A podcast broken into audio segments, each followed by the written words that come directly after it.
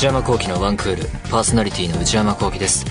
えー、7月も半ば過ぎたところですけれども皆さんいかがお過ごしでしょうか？天気の方まあ東京のことしか分かりませんけれどもこの前までは結構ね、えー、夏のような暑い日続いていたかと思えばその後涼しい、えー、梅雨っぽい雨が降るような時期が続きもう何とも言えないなかなか、えー、調節の体温調節難しい時期続いていますけれどもただあの街を歩くと例の朝顔のプランターを持ったお母さんお子さん連れみたいなね、えー、風景も見るし夏休みがそろそろ迫っているんだなという気がしますけれどもあの私去年の夏8月に誕生日で、まあ、誕生日とはいえ全然この気持ちが上がらないなというか嬉しくないなと思って無理やり自分で自分にですね大して欲しくもない高級財布を買いまして約1年使ってきて、まあ、それなりに愛着が湧いてですね愛用していたんですけれどもでそのブランドその買った時に聞いたのかなそのアフターサービスがあってお買い上げいただいてから1年以内でしたらこの財布のとある部分のこの消耗しやすい部分をなんかこう修復するというか直すサービスやってますっていうんでじゃあもらえるものはもらっとこうかなっていう 精神であの持ってったんですよ。そしたら5週間かかるって言われて 財布がなくなっちゃってそれも預けたから。今どうしてるかっていうとあのジップロックに入れてるんですよね。昔その財布をきれいに扱うためにジップロックに入れてた時代があったんですけどまたジップロックに戻ってきたっていう。今度はもう生で現金もレシートもカードも小銭も全部入ってですね。扱いづらい財布って便利なんだなって思ったんですけれどもまあねこれ僕も大人ですからこうなるだろうなっていうことを予期してもあの代打のねあの中継ぎというかね後を継ぐちょっと場をつなぐ財布はですねネットで買ってありましてしかも今セールの時期ですのでその目ざとく50%オフのものを発見しそれを待つのみなんですけれどもで今度はあの前はこうすっごい大きめな長財布だったので小さめの、えー、まあ、小さすぎず大きすぎずぐらいのもの。そもそも今長財布持ちながら僕はこの iPhone で払える ApplePay の、えー、クレジットカードで払うやつをかなり多用しているので、ま、Suica も持ってますしもう財布はあんまりこう稼働しないっていうかねレシートとカード入っているものと化している昨今なんですけれどもただその、まあ、財布ネットで買ったのもそうなんですけど最近あのそれ以外にも海外の通販サイトを見るの面白くてなかなかのブランドがすごい割引でね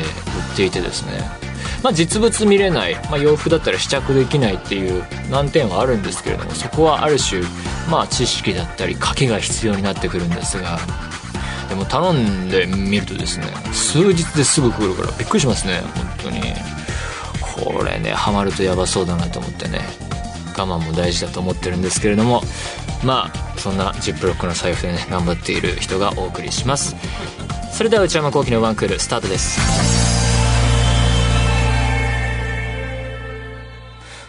内山聖輝のワンクール続いてはこちらのコーナーです。ムビログ。えー、このコーナーは私内山聖輝が最近見た映画についてただひたすら語らせていただくコーナーでございます。今回取り上げる作品はこちらです。トイストーリーシリーズ。今週は、えー、皆さんご存知のあのアニメ映画「トイ・ストーリー」シリーズを振り返っていこうと思います。1から3までざっといこうと思うんですけれどもまあ4が公開されるされたというところで僕見直そうと思いまして、えーまあ、トイ・ストーリーシリーズは私が幼少の頃から、えー、作られ公開されでその出てくるそのおもちゃたちがねおもちゃがメインの話ですけれども持ち主のアンディとこう年齢の重ね方が結構近くてそういう意味であの感情移入をする映画だということで好きなんですけれども今回はネタバレありでやっていこうと思います。まあ今更ね「トイ・ストーリー」をネタバレしたからってね怒る人もまあいないと思うので行こうと思うんですが、まあ、あらすじ自体もですね細かくは触れずおもちゃの話だよと。子供の見てないところでおもちゃが動くんだっていう話だと。それを分かっていただければ。というのも今回あのシリーズあの全部見てから4見たいなと思ったんですけど良きタイミングで UHD4K ブルーレイが発売されてまして全部買いましてそれを全部見れたのでやっていこうと思うんですがまあ改めて見直して思ったのが全部いいなっていう基本的には123どれも面白いなっていうのがすごいなと思いましたね。でまあ一つ一ついこうと思うんですがまずは「トイ・ストーリー」まあ1になる「トイ・ストーリー」えー、これが、えー、95年公開された映画で今から24年前とかになるんですねもう信じられないですね年を取ったなという気になりますね。で、これが81分の、えー、短い尺の映画ですね、長編としては。で、監督はジョン・ラセターという人で、この人は2も監督していて、えー、近年はいわゆるあのハリウッドのムーブメントの渦中の一人だったというか、セクハラを告発されて、4のスタッフから離れ、えー、まあでもジョン・ラセターという人はそもそもディズニーによるピクサー買収後は両者のディズニーもピクサーもどっちものアニメも見ていた人で、すごいところまで上り詰めた人なんですけれども、えー、今回その騒動の後、ディズニーも辞めて、また違うところへ行ったという話でございます。まあで、トイストーリーのすごいところは、世界初の長編フル CG アニメ映画というところで、まあ歴史を切り開いた一作と言っていいと思うんですね。まあ今みんなが見るアニメ映画、あのルック CG 映画の原点というか、だからそういう意味では世界のエンターテインメントの風景を変えた一本だと思います。で、今見ると、まあ CG 技術的にはまあこういう感じかというか、ある種の懐かしさを覚えるんですけれども、キャラクターによっては結構 CG 感が強く見えるというか、今だったらもっとすごい表現になるんだろうなっていう部分も確かにあるんですが、まあでも全く古びない作品で、えー、次のすごいところは物語の構造がよくできているところだと。えー、トイストーリーシリーズ全体がそうなんですが、対立で進んでいくストーリーだというところですね。で、メインとなってくるのはウッディとバズっていうキャラクターなんですけど、ウッディっていうのは元からいたおもちゃたちみんなのリーダーで、で、バズっていうのはそこに新しいプレゼントとして、えー、アンディがもらって、そのグループの中に入ってくるバズ・ライトイヤーっていうのは新参者なんですけれども、で、ウッディは、えー、みんなのリーダーという立場を取られるんじゃないかというところで反発して、で、その後、いろいろ計画を立てるものの思わぬアクシデントによって、そのみんなと一緒にいた元の場所から離れることになってしまって、そこから戻ってこられるかっていう話でとてもシンプルな構造になってますね。で、二人の対立があって、そこから理解があって、協力して、えー、成功させて戻ってくるっていう流れなんですけれども、ここの二人の対立が、ウッディっていうのはそもそもカウボーイのキャラクターなので、そのアメリカの歴史を振り返れば西部開拓時代のイメージになっていて、19世紀のイメージがそこにまとわりついていると。で、バズ・ライトイヤーの方はスペースレンジャーのおもちゃということで、宇宙で活躍するおもちゃなので、宇宙開発のイメージがありますね。それは20世紀とか21世紀とか。要はその、ウッディとバズっていう二つの、二人のおもちゃの対立、新旧のリーダー争いの対立っていうのは、新旧アメリカの対立になってるっていう、これよく言われることですけど、やっぱこれがね、よくできてるというか、つまりその、さりげない、何気ないそのおもちゃの特徴、種類、えー、そのキャラクターが持っている性質の選び方っていうのが、実はよく練られた、えー、意味付けに読めるっていうのが、まあ、ここから始まるピクサー作品だったり、近年のディズニー映画の、まあ、昔の名作もそうですけれども、醍醐味なんだろうなと思っていて、で、その見方っていうのは割とディズニーランド、日本にあるディズニーランドのマップとかもですね、何々ワールド、何々ワールドっていう、その並び、そのワールドの持っている性質を考えていくと結構面白いところがあって、It's a Small World とかもそういう目で見るとすごい面白いんですけれども、で、え、そのバズ・ライトイヤーっていうキャラクターはですね、自分が飛べると信じている、少し痛いキャラなんですね。自信家で、えー、まあ、おもちゃの設定をもう骨の髄まで信じきっているというか、えー、そういうおもちゃなんですけれども、でもそのバズが、実は単なるおもちゃで、えー、まあ、製品であり、飛べないと知るシーンがあってですね、物語の中盤から中盤あたりで。それがあの自分のバズ・ライトイヤーというおもちゃの CM をたまたま見てしまうというシーンで、まあ、パッと見表面的にはギャグのシーンなんですね。そのよくある、こういうおもちゃ CM あるよねっていうパロディで、それもよくできてて、ちょっと笑っちゃうシーンなんですけれども、それを見るバズの表情はとても悲しげで、で、観客はそこに想像を膨らませて、あ、彼はここで今、今、この瞬間に知ってしまったんだな。そういう彼が思い描いていたような才能などなかったというところ。本当あるはずの能力がなかった。自分は、本当他の人、人っていうかおもちゃですけれども、他とは全然一緒のおもちゃでしかない凡人だったと知るっていう、すごいビターな、シビアなテーマがここに練り込まれていて、まあ、要はアイデンティティクライシスみたいな。それが描かれるのがすごいところで、この詩は本当に悲しくて、で、しかもすごいのが、それが後半どう生きてくるかというところなんですね。で、それは置いておいて、もう一つすごいところが、えー、トイストーリー1の敵役は子供で、すごい悪い、悪ガキいわゆる、シドっていうキャラクターなんですけれども、それの倒し方なんですね。で、その前々からおもちゃは人前で動いてはいけないっていう、気づかれてはいけないっていうルールが作品全体にあって、それがサスペンスとして演出されていて、ハラハラドキドキ、あのー、見つかっちゃうかどうかっていうのが、えー、一つシリーズ全体の面白さなんですけれども、それを逆手にとって指導を倒すところでは、指導の前でおもちゃが動き出し、喋り出すっていう、あ、なるほど、こういう手があったかっていうアイデアが使われていて、つまりその、そこでその動き出すっていう、今までのルールを破るっていう面白さもあるし、別々だったはずの人間の世界、子供の世界とおもちゃの世界が、ここで繋がってしまうっていう、コミュニケーションを取ったっていう驚き、こうためが効いてるからこその、えルールを守ってきて、守り続けてきたけど、ここで破壊するっていう、その演出がすごくて、そこからまた怒涛の引っ越しトラックに乗れるかどうかのアクションシーンが始まるんですけれども、ここで、とある奇策で、まあ、トラックにたどり着くわけですけれども、ここで感動的なのが、バズが飛べたっていうところですよね。つまりその、凡人でも普通の人でも最高の仲間、ここではウッディですが、ウッディと一緒なら飛べるんだ、飛べたんだっていう。で、ここですごい上手いのがセリフのやりとりがですね、前半のウッディがバズをからかった、ちょっとした偶然で飛べるように見えたところで、ウッディが皮肉で格好つけて落ちてるだけだよ、そんなのはっていう字幕ではありますけれども、それをなぞったセリフをバズがウッディに対して返すっていう、本当に完璧な作りですよね、この。つまりその、そこではバズの成長と二人が理解し合ったんだっていう、にやりっていうところで、短いセリフを、えー、中盤と後半で反復することで、それを、その内容を見せつけるっていう。そこでエモーションになる、にな、な演出になるっていう、本当エンターテインメントのお手本というか、物語を作る上でのお手本というか、すごいよくできてるなと改めて思いました。ということで、1は本当にパーフェクトなエンターテインメント映画じゃないかなと思いますし、尺の方も81分で本当に傑作ってできるんだなと、まあ凄すぎる一本だと思いますし、ちょっとなんか、今回改めて見ても文句がつけられないというかね、本当にオールタイムベストの一本だなと思いますし、歴史に残る名作だと思いました。そして次が、トイストーリー2。これが99年に公開された映画ですね。もう20年前になるという、びっくりですけれども、それも。えー、こちらが92分の尺ですね。で、えー、トイストーリー1の方はウッディとバズが戻ってくる話だったんですが、2の方はみんなで今度はウッディを助けに行く話になっています。で、この2でウッディがレア物のおもちゃだと判明して、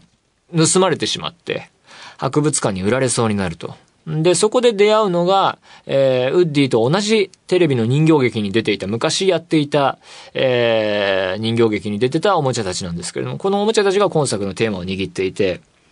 で、前はウッディとバズの対立だったけれども、今回はウッディとそのテレビ人形劇の他のおもちゃの対立になっていて、ウッディはおもちゃは子供と一緒に居続けるのが幸せだって主張する。けれども、他のおもちゃたちは子供は成長して大人の趣味に変わっていくと。で、そしておもちゃは不要になってしまって捨てられてる可能性がある。それでもいいのかって主張してくるわけですね。まあ、確かにってそう思いますよね。でもウンディはアンディのところへ帰るのが自分の幸せだと主張する。この対立、主張のぶつかり合いっていうのが面白いところですね。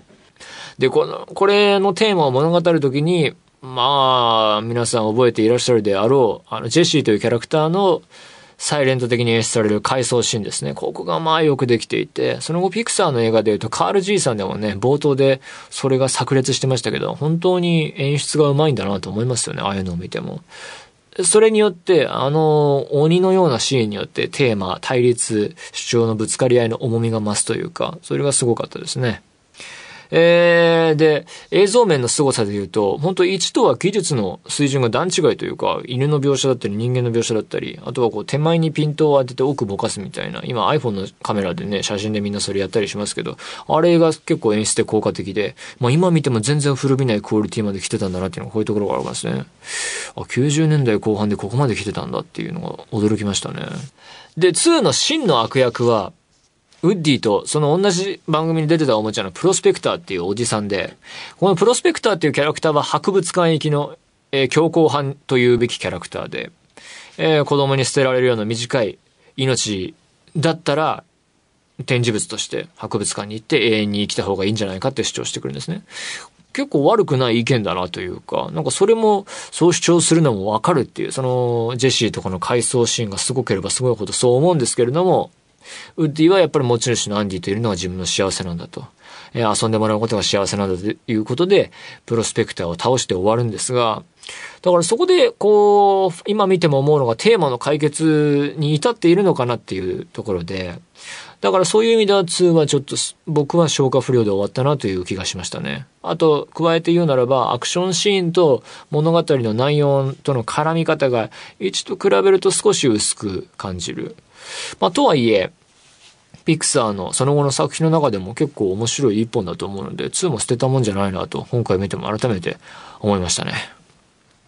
続いて、えー、トイストーリー3に移ろうと思うんですけれども、こちら2010年に公開された映画で、もうこれもね、10年近く前になるんですが、監督はリー・アンクリッチという人で、えー、1や2では編集などを担当していたんですが、その後、トイストーリー3の後はリメンバー・ミーも監督した人です。トイストーリー3は、オープニングがすごくてですね、まあ、アンディという持ち主が大学進学を控えた時期までもう時系列が進んでるんですね。成長したと。すると、その、アンディの部屋からおもちゃが結構減ってるっていうヘビーな始まり方で、しかも彼らが言うには全然遊んでくれなくなってしまったと。まあ確かにそうだよなというところなんですが。で、まあ、で、ノスタルジーを誘うように昔の、えー、アンディが小さかった頃、おもちゃたちと遊んでる、戯れているホームビデオ形式でそれが語られるんですけれども、それをね、見るとね、観客はやっぱり、ああ、そこに自分の姿を投影して、ああ、自分もこうだったな、みたいな、おもちゃ結構捨てちゃったもんな、みたいなことを思い出してやられてしまうんですが、で、そこで、えー、結構メイン寄りだった、メイン的に映っていたキャラクターまで、もう消えてしまっていて、それがすごい容赦のなさに驚きましたよね、今回改めて見て。で、3に関しては、あのー、最新作ということもあってか、4K ブルーレイの効果がすごくて、まあ2もそうだったんですけれど、犬の表現の毛並みの感じだったり、えー、質感だったり、あと夜のシーンの暗い場面とかでもね、照明の演出がすごい実写映画のようになされていて、誇りの描写だったりね。えー、で、それがまたウッディたちが閉じ込められるっていう結構ダークな展開があるんですが、それに効果的で。で、3のすごいところは、ま、まず一つ目はウッディたちの作戦をやっていく、その脱出していく作戦の演出の部分ですね。いちいち気が利いていて、えー、描写の省略とかもうまく使いつつ、おもちゃの能力をうまいこと利用してるっていう表現も聞いてますし、あと、まあ、トイストーリーシリーズ通してそうですけど、敵に見つかりそうって思ったら、実はここに逃げてましたとか、えー、人に見つかりそうって思ったら、あ、その人は結構違うものに消え取られてただけでしたとか、そういうなんか、まあよく見るベタな表現なんだけども、それをうまく使うことで、小気味よく、テンポよく物語を語っていく部分がすごいよくできてますね。うまいなと本当に思いますね。えー、3のすごいところ他には、2の時のそのテーマが消化不良だったんじゃないかなっていうところですよね。子供といるのがおもちゃの幸せなんだっていう主張に対して、子供が成長したらどうするんだと。捨てられちゃうんじゃないのっていう反論に対して、3の冒頭、導入がまさにそれになっていて、ここスタッフの話の持っていき方というか、覚悟というか、すごいと思いましたね。つまりその、おもちゃがもうだいぶ減っているという、捨てたのか他の人にあげたのかどうしたのかわかんないですけれども、えー、もう減っちゃってるじゃんって。それが起きてるよっていう。で、それが本当の本当のメインのところまで及びつつあるっていうところから始まるっていうのがね、テーマがすごいですよね。で、事実、えー、メンバーたちが手違いとはいえ、ゴミと一緒のゾーンに行ってしまって、そこから運ばれてっていうストーリー展開なので、2ので提示されたテーマが今一度掘られてるというか、あ、そこ行くんだっていう3の冒頭でした。で、加えて後半クライマックス、えー、ロッツォの、えー、せいでですね、まあ、ゴミ処理場に行くことになってしまって、ここの描写がすごいですね。ゴミの山が見渡す限りあって、まあ、この世の地獄のようなおもちゃにとっての地獄がその前に広がっていて、そこからまあ、炎燃え盛る焼却場に行ってしまうんですね、本当に。本当死の具現化みたいなものが本当目の前に広がっていておもちゃたちの。捨てられたらこうなるんだよっていう。容赦なさすぎますよね。そこでやっぱり僕もね、もう本当子供部屋、足を、が、足の踏み場がないくらいあったおもちゃたち、そのベッドの下にあったウッディのモノクロの1000ピースの完成することのなかったパズル、埃がかぶり、その後捨ててしまった者たちの末路を目の前に見せつけられて、ほんと劇場で心底驚いたっていうか、はあ、こうなる、そうだよねっていう。それ、でも、それ、エンターテインメント映画でやりますかっていう。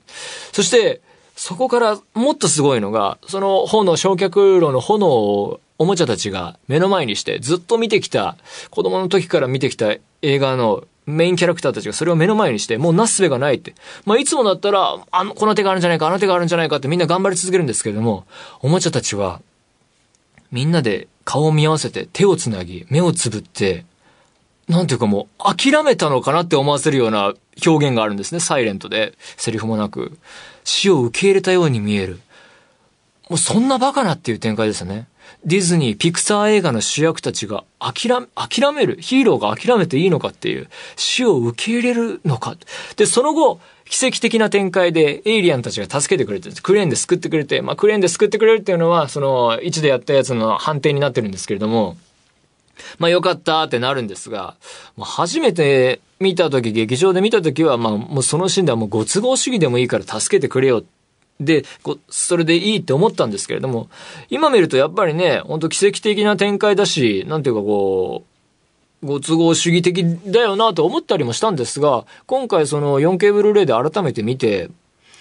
その、ご都合主義に見える、都合いいなと思えるからこそ、なんていうかこう、その前の展開、おもちゃたちが捨てられたらこうなるよっていうのが、改めてリアルに強調されるというか、その後の展開によって、その前の展開が、のリアルさが強調される作りになってるっていうか、だからそこも、2回目、3回目見ると、あ、そうかって思える作りになってますね。燃やされてしまうんだよ。死が待っているんだよっていう。で、死ぬとしても、持ち主のところに戻ろうとするっていうか、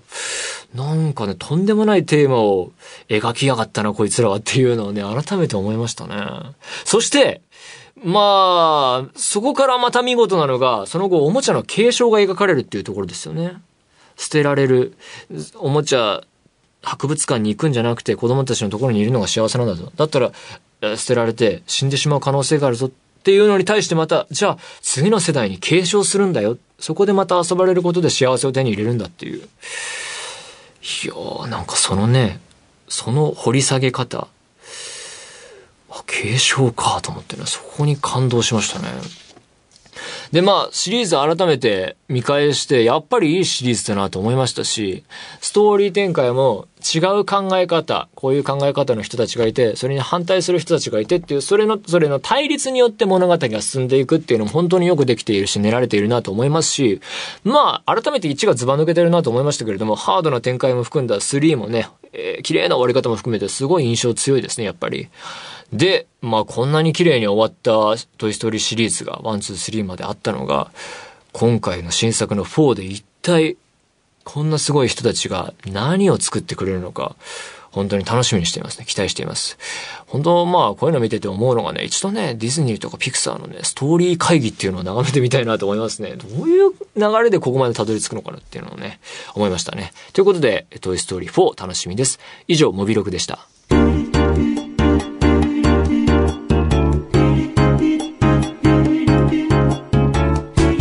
内山幸喜のワンクール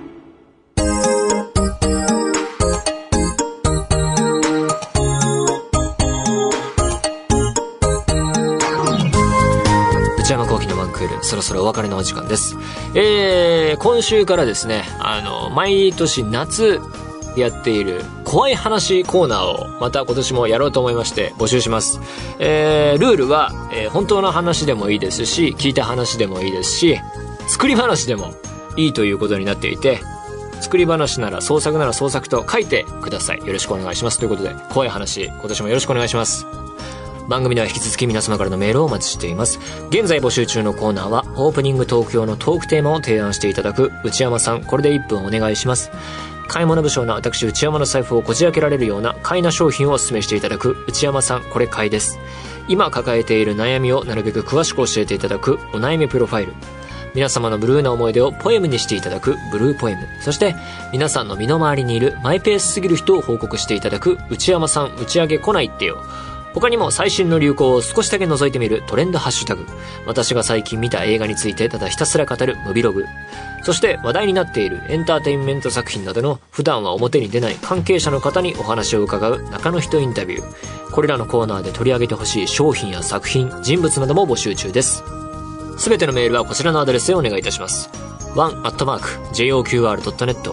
one.joqr.net 番組公式ツイッターアカウントは、アットマーク、one, アンダーバー、joqr です。こちらもぜひチェックしてみてください。えー、ポッドキャストも配信中です。更新時間は毎週金曜日のお昼12時予定です。それではまた来週、さようなら。